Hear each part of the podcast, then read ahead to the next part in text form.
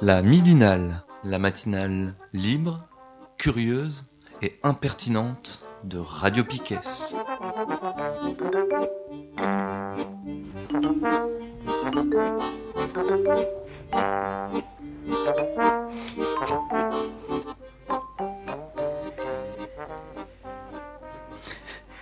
Bonjour, bonjour. Bonjour. C'est la midinale du lundi 28 janvier. Nous sommes en direct sur Radio Piquet. Je suis Kat. Je suis en compagnie de Nico, Bonjour. de Mathéo, Salut. de Steph et Thomas. Euh, dans cette midinale, donc la deuxième partie euh, sera consacrée au Rwanda. On en a déjà parlé la semaine dernière et on en a pour euh, quelques midinales encore. Cinq en tout, donc ça ferait trois après encore, c'est ça Si je calcule bien. Quel Et- talent. C'est fou. Hein. je- mais je sais pourquoi je t'ai dit. Et dans cette première partie, euh, Nico va nous parler de deux cinéastes euh, À connaître. à connaître, Méconnu. voilà, Méconnu. Méconnu. et qu'on connaîtra donc d'ici peu. C'est fou. Et Mathéo, tu voulais nous parler, il y a Étienne Chouard qui a été invité euh, par les Gilets jaunes, euh, alors le 7 février Ouais, c'est ça, je crois. prochain. Oui, Et euh, donc euh, ça nous pose quand même quelques questions. oui, c'est ça. euh, ouais. euh, du coup, à la, moi, à la base, aujourd'hui, je voulais parler d'un article qui est paru sur Mediapart il y a quelques semaines, euh, qui un peu provoque, qui s'appelle Faudrait-il interdire l'hétérosexualité? Et qui, euh, bon, on en parlera peut-être dans une prochaine midinale, mais qui revenait un peu sur les conneries de la France insoumise et de Corbière, qui dit que ce serait bien de remettre les questions du mariage pour tous et des droits des des homosexuels et des personnes minorisées euh, dans le débat public. Et puis en fait euh, en me baladant sur euh, en cherchant des infos sur les actualités des gilets jaunes locales samedi je suis tombée sur leur Facebook et du coup j'ai découvert que le 7 février ils invitaient Étienne Chouard pour du coup des ateliers sur le RIC et une conférence je crois le soir euh, c'est pas trop une surprise. Euh, Chouard, en ce moment, il est un peu partout. Il fait une tournée. Il est invité par euh, tous les groupes euh, locaux Gilets jaunes. Étant donné que c'est un militant du RIC depuis une dizaine d'années, je pense. Ce qui m'a un peu plus étonné, c'est que ces idées réactionnaires, elles soient pas plus dénoncées, surtout dans une ville comme Brest de tradition antifasciste. Euh, moi, j'ai le sentiment qu'il y a quelques mois, euh, l'accueil de ce genre de personnes, ben, ça serait passé un peu différemment. Euh, alors, je crois qu'il y a des personnes qui n'ont pas envie de brusquer les gilets jaunes, mais ne pas brusquer les gilets jaunes, est-ce que ça veut dire qu'on doit fermer notre gueule et surtout pas dénoncer des idées fascistes et réactionnaires? Je crois pas. donc moi non plus. Du coup, depuis quelques années, euh, les militants du mouvement social, ils sont régulièrement confrontés à une nouvelle espèce de morbec, les confusionnistes, pour qui la frontière droite- droite-gauche est une chimère et qui appellent à un front euh, commun anti-système, y compris avec l'ex- l'extrême droite. Avec leur discours plein de naïveté abyssale et de contradictions, ils se baladent dans les manifs, les âgés, tentant euh, dès qu'ils peuvent, de monopoliser la parole en quête d'une pseudo-légitimité auprès de l'ensemble du mouvement, dans le but de rameuter pour leur crèmerie et son étalage d'idées réactionnaires. Discrets, passe-partout, les confusionnistes n'en sont pas moins dangereux, car avant, avant s'en masquer, ils sont passés maîtres dans l'art de tromper les gens. Euh, du coup, euh, ça avait commencé... euh, les, les confusionnistes, ils avaient commencé déjà au moment de la loi travail à essayer d'infiltrer le mouvement. Euh, à Nuit debout aussi, il y avait eu pas mal de, de confu- confusionnistes à Paris, mais aussi ailleurs, qui avaient euh, tenté de venir euh, aux manifestations. Et euh, à cette époque-là, ils se faisaient plutôt virer, j'ai l'impression. En tout cas par les antifascistes. Et ben aujourd'hui, ça a l'air d'être un peu moins le cas. Alors Chouard, c'est un bon exemple de confusionnisme. Avec euh, son RIC, il est devenu le chouchou des Gilets jaunes. Et les idées euh, confusionnistes, elles ont l'air de passer plutôt bien dans ce mouvement. Euh, du coup, pour rappeler un peu euh, ce que les idées de Chouard, moi j'ai fait un petit montage audio à partir d'une vidéo de Yuluntes euh, qui s'appelle le conf, et le confusionnisme, je crois qu'on peut retrouver sur euh, son blog. On mettra le lien euh, dans, dans l'article de la Midinale et puis peut-être on peut en, reparler, en parler après de choix. Je lance le son. C'est parti. Et confiance, crois en moi. Pendant 200 ans à Athènes, ils ont tiré au sort, ils ont vécu en démocratie. Pendant 200 ans, c'est les 99% qui commandaient et les 1% de riches qui ont jamais, jamais ils ont commandé pendant 200 ans à Athènes, dans une vraie démocratie. Je, je, je, je, je, vous, je vous prends, je vous, je, je, je, je, vous, je vous prends, je vous. Et les riches ont pris le contrôle de tous ceux qui sont à droite et à gauche, font la pluie et le beau temps pour leurs intérêts depuis 1789, depuis depuis depuis Sieyès, hein, depuis depuis 1789.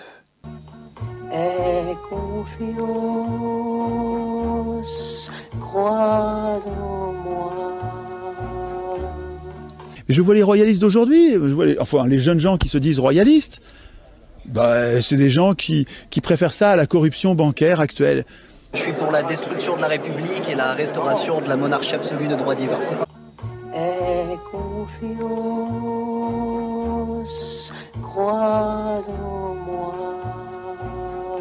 Extrême droite, là c'est un mot qui a... Euh, c'est vraiment... C'est les 1% contre les 99%. C'est ça l'extrême droite.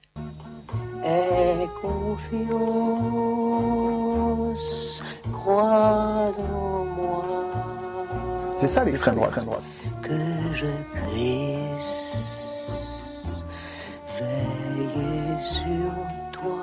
On utilise cette insulte, ce, ce, ce mot infamant, on l'utilise pour désigner ceux qui euh, ont un avis euh, non conforme sur les étrangers, sur la peine de mort, sur l'avortement, sur la religion catholique, euh, sur la nation. Ceux qui défendent la nation sont traités d'extrême droite. C'est complètement déconnant. C'est quoi votre, votre combat principal Avortement. Vous auriez aimé, vous, être avorté Mais non, mais il est gentil, madame. Voilà, voilà c'est ça le problème. Le rétablissement d'une France aux Français, où les Français sont naturellement issus de souches européennes. Donc c'est renvoyer les immigrés chez eux Absolument, c'est les foutre dehors sans aucune conciliation possible. Décoloniser la France, désislamiser la France. C'est quoi votre grand combat Ça se résume en trois mots, travail, famille, patrie. Et l'histoire de, de mariage pour tous, eh bien c'est un scandale. Et donc quand on me dit, lui c'est un salaud, un, un raciste, un fasciste, un mec d'extrême droite, je regarde, est-ce qu'il sert les intérêts des banquiers? Est-ce qu'il sert les intérêts des industriels, des spéculateurs? Non. Donc c'est pas un gars d'extrême droite. Et confiance, crois en moi. Soral, il est euh, un, un, un résistant à la guerre il dénonce les manipulations qui nous conduisent à des guerres. Il dénonce la mainmise de la banque sur les médias. Il dénonce la, la, la, le côté va-t-en-guerre de nos médias et de nos gouvernements. Euh, il faut qu'il fasse partie du débat. Il suffit pas de dire qu'il est raciste, fasciste. Ça, c'est juste pas convaincant. Enfin, on est convaincu par un argument pareil que si on est pas politisé, et on a peur des gros mots, on dit bon, oh il est fasciste, donc ben, je, m'éloigne, je vais penser à autre chose. Ben, vérifie s'il est vraiment fasciste. Le nomade est intrinsèquement un parasite. Hein intrinsèquement un parasite. Au nom de la pureté, je suis sûr que tu, capable, tu serais capable de tuer beaucoup de gens, en tout cas de souhaiter leur mort. Mais, mais bien sûr, si on veut sauver la France demain, il faudra tuer quelques personnes, c'est une évidence, oui. Alain Soral n'a pas caché ses sympathies justement pour des régimes totalitaires, des régimes fascistes qu'il a exprimés dans, dans ses écrits. exemple, j'ai pas lu ça. Si j'avais lu ça, je, je, je- j'en parlerais. Mais moi, j'ai pas vu ça. hein. Je, des sympathies, des sympathies pour des régimes totalitaires, pas du tout. Je le vois anti-totalitaire. Je le vois résistant à l'empire, à un empire en formation. Il faut arrêter de nous diviser, de nous faire chier à dire c'est Soral qui serait fasciste. Enfin, c'est déconnant. Je trouve ça déconnant. Voilà. Là, c'est mon analyse un peu plus euh, racialo-communautaire, euh, qui est finalement le petit, euh, le petit sémite séfarade, se, se soumettre finalement comme une femme à quelqu'un qui représente encore, je dirais, la virilité euh, arienne, d'une certaine manière, même si elle est slave, vous voyez. Et ça, c'est la juste hiérarchie traditionnelle, vous voyez. Hein Mais même, je, je crois pas du tout que le Front National soit fasciste. Excusez-moi, je. Le Front National. Une flamme tricolore inspirée par le parti fasciste italien. Mais même, je, je crois pas du tout que le Front National soit fasciste. Excusez-moi, je. Mais même, même, je, je- crois je pas du crois tout pas que le du Front tout que le National Front soit National fasciste. soit fasciste. Excusez-moi, je. Et quand on essaye de me dire aujourd'hui le fascisme, c'est le racisme ou c'est le catholicisme ou c'est une position sur l'avortement, mais on en a rien à foutre. C'est des sujets. de- Enfin, on en a rien à foutre. Faut... C'est juste une échelle de valeur. Enfin, arrêtez de, nous fabriquer des diables et nous diviser euh, dans la résistance. Le fascisme, c'est pas le racisme. Quand on dit le fascisme, c'est le racisme, on nous détourne et on peut plus se battre contre les banques. Mais je suis désolé, je me laisse pas faire. Je, ne veux pas. Enfin, moi, je ne veux pas. C'est pas moi, c'est pas moi qui décide. Mais enfin, moi, dans mon esprit, le fascisme, ça n'est pas le racisme ou l'antisémitisme. Je suis désolé. Le fascisme, ça n'est pas le racisme ou l'antisémitisme. Je suis désolé. Aie confiance,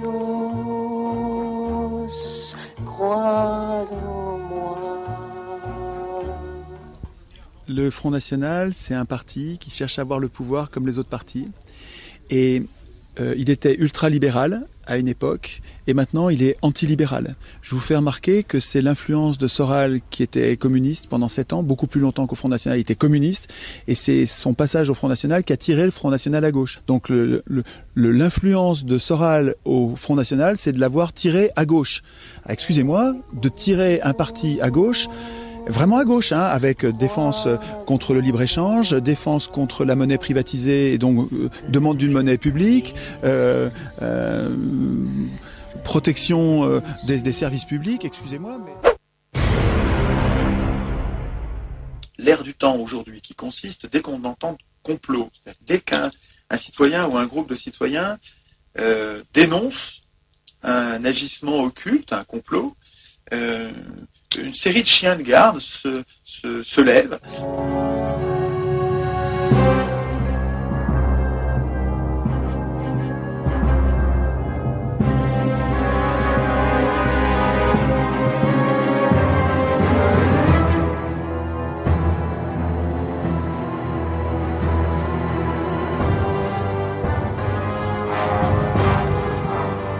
traquer les, ces, intrigues, chercher, de les dénoncer, de les mettre au grand jour. Fais un somme sans méfiance. Je suis là. Aie confiance. Voilà. Merci Mathéo. de l'avoir plombé l'ambiance euh, dès le matin. Euh, si vous voulez en savoir plus sur euh, Chouard, du coup, il y a plein d'articles sur les sites mutus. et il y a aussi une émission de radio qui est sortie dernièrement de Sortir du capitalisme, où du coup c'est un peu une analyse de, des arguments de Chouard, où il rappelle aussi quand même que Chouard est un soutien d'Assolino et qu'il a soutenu Trump aussi aux dernières élections présidentielles américaines. Voilà. Ouais, c'est assez clair, hein, de toute façon. Bah, ce qu'il raconte là, enfin, je veux dire, c'est assez clair, quoi. Le, le fascisme, euh, c'est pas le racisme, euh, mais euh, par contre, tous ces soutiens derrière, c'est. euh, Enfin, je suis désolée, travail, famille, patrie, mais on est où, quoi Comment c'est encore possible de dire un truc comme ça ça, ça, ça mélange tous les trucs rétrogrades, euh, enfin, inadmissibles euh, qu'on peut- entendre, quoi, et qu'on combat tout le temps. Enfin, c'est pas possible, quoi.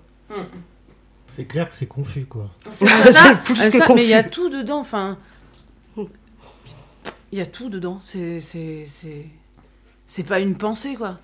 Je veux dire, il dit euh, traiter les autres de fascistes. euh, euh, c'est pas un argument. Et finalement, tout ce qui tout ce qui répète, dire que machin il est fasciste, c'est déconnant. Mais c'est pas un argument non plus de dire que c'est déconnant. Enfin, c'est, c'est- elle est où sa pensée quoi? Et puis il faudrait peut-être qu'ils retrouvent des livres d'histoire aussi Ouais. et qu'ils renseignent un peu sur ce qu'est le fascisme, quoi. Parce que. Non, mais de toute façon, cette pensée-là, c'est le propre aussi des négationnistes, quoi. Enfin, Mm. c'est et, et là, il y, a une- il y a une négation de l'histoire, enfin, de, de tout, en fait. C'est donc il est invité. Voilà. Et du coup, alors s'il y a des gilets jaunes qui nous écoutent, ou en tout cas des camarades politiques qui soutiennent les gilets jaunes, et ben, je crois que c'est plus que nécessaire de, euh, ben, de, de révéler au plus grand nombre c'est quoi ces idées à ce type et que, et que c'est pas normal que, en fait, on- encore une fois, on lui laisse la parole et que, et, et qu'on dénonce pas ses idées. Par contre, c'est pas du tout de la naïveté de la part des gens qui l'invitent, quoi. Enfin, Non. Non. donc, euh, c'est voilà. En tout cas, pas de tous et toutes, quoi. Je pense qu'il y a des personnes qui savent très bien qui est ce type et, et, Ouais. et ce qu'il porte comme, euh, comme idée euh, réactionnaire, confusionniste et, et fasciste. c'est ça. Et si on le laisse parler, ça veut dire que euh, on- c'est pas que on, on accepte qu'il puisse dire ça, c'est qu'on l'invite pour qu'il dise ça, parce que c'est ça qu'il dit tout le temps. Donc c'est, enfin, pourquoi on l'invite quoi? Pardon. Non, bah, moi je pense qu'il faut, ça vaudrait le coup euh, dans, une- dans les midinales de déconstruire vraiment euh, tout, tout son discours. Mm. Parce que le problème de ces types-là, ils se, font connaître par les réseaux sociaux souvent. Il est prof aussi, je crois. euh, Ouais, il est prof d'économie, je crois. Et du coup, euh, il prend une place aussi euh, parce qu'il y a du vide. Il y a, Mm. il y a du vide de pensée euh, derrière. Et des types comme ça qui simplifient les choses, qui, qui, qui mélangent tout un tas de bordel, viennent remplir la place, quoi. Vous voyez ce que je veux dire Mm. Ouais. Et il faudrait qu'on, peut-être, dans un moment ou un autre, dans, la- dans les midinales ou ailleurs, on s'attaque à sa pensée et on la déconstruit vraiment, quoi. Oui, à la pensée confusionniste en général, quoi. Ouais. Mm. Gros boulot. Drôle d'époque, en tout cas. hein. Alors, euh, c'est qui ces deux cinéastes euh, que euh, on devrait, enfin voilà, que tu vas nous faire connaître et en plus Ouais. qui sont euh, à la bibliothèque de Brest, c'est ça On Bah, peut peut- en plus euh, Oui. Peut-être que vous les connaissez en fait, parce que l'autre jour je suis à la médiathèque et euh, j'ai vu qu'il y a deux intégrales de deux cinéastes formidables, Joris Evans et Johan van der Koken. C'est deux Hollandais. Euh, Joris euh, c'est un cinéaste militant, engagé, euh, qui a fait plein de documentaires, c'est du documentaire, sur plein de coins, plein de luttes euh, du XXe siècle. Il a traversé le XXe siècle. Et c'est des films qu'il faut voir absolument, quoi. Ça parle de toutes les luttes qu'il y a eu au Cuba, Mexique, partout, en France aussi. hein. Et c'est un cinéaste énorme, quoi, voilà. Et l'autre, Johan van der Koken, plus jeune, mais il est mort, il, est mort il y a en 2001. Et, et alors lui, c'est autre chose, c'est plus, euh, c'est toujours du documentaire assez expérimental. C'est vraiment, il a fait un travail, euh, il invente un langage, quoi dans le cinéma. Et c'est des films aussi formidables à découvrir. euh, je, vous, invite à, les découvrir. Et donc, tous leurs films sont au Capucin. Et euh, c'est super que ce soit au Capucin parce qu'on les connaît mal, ces cinéastes, et ils ont fait un travail euh, superbe. Voilà, c'était juste euh, une petite invitation. Très bien, merci. Euh, on termine cette première partie et on revient donc euh, pour parler du Rwanda. Ouais. Vas-y. Juste, c'est pour, euh, pour euh, annoncer les sons qu'on va passer. On va envoyer un, un morceau de Colette Mani qui s'appelle Carte d'identité. Et un autre, euh, je vais aller rechercher euh, ce, ce qu'on m'en a dit. Euh, donc c'est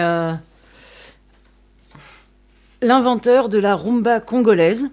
Et c'est un morceau qui date de euh, 1960. Il faudrait que je réouvre tout mon bordel. Et je l'ai pas, je fais ça pendant ce temps-là et je vous donne le nom de, de l'artiste après. C'est parti? C'est parti. Inscrit, je suis arabe. Le numéro de ma carte est 50 000. J'ai huit enfants. Le neuvième naîtra après l'été. Vas-tu te mettre en colère? Inscrit, je suis arabe. Je taille la pierre avec mes compagnons de travail. J'ai huit enfants. Pour eux, j'extrais la pierre du rocher, les vêtements, les cahiers. Je ne demande pas la charité et ne m'humilie pas sur le seuil de ta porte. Vas-tu te mettre en colère? Inscrit, je suis arabe. Je ne suis qu'un prénom, patient dans un pays effervescent de colère. Mes racines plongent dans l'humus du temps avant les premiers âges, avant la naissance des cyprès et des oliviers, l'épanouissement de l'herbe. Mon père est de la famille de la charrue et non de la famille des nobles.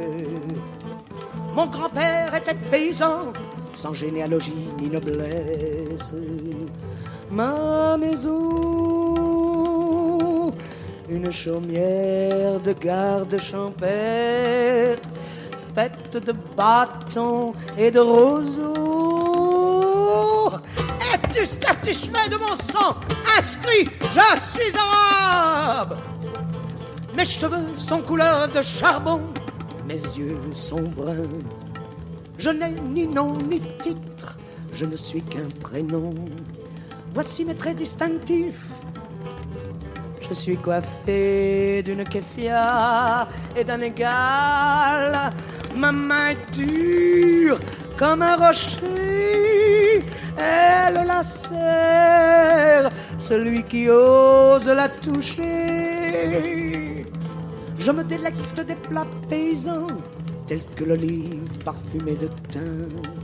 Mon adresse, je suis d'un village isolé, oublié. Ces ruelles n'ont pas de nom. Ces hommes vivent dans les champs et la carrière. Vas-tu te fâcher? Inscrit, je suis arabe. Tu as volé les vignes de mes ancêtres, de la terre que je labourais avec mes enfants. Tu ne nous as laissé que ces rochers. Vas-tu les prendre? Ton gouvernement va-t-il s'en emparer? Inscrit Inscrit donc En tête de la première page Je ne déteste personne je ne prends pas le bien d'autrui. Mais fais attention, si j'ai faim, je dévore la chair de mon agresseur. Fais attention, si j'ai faim, crame ma faim, crame ma colère.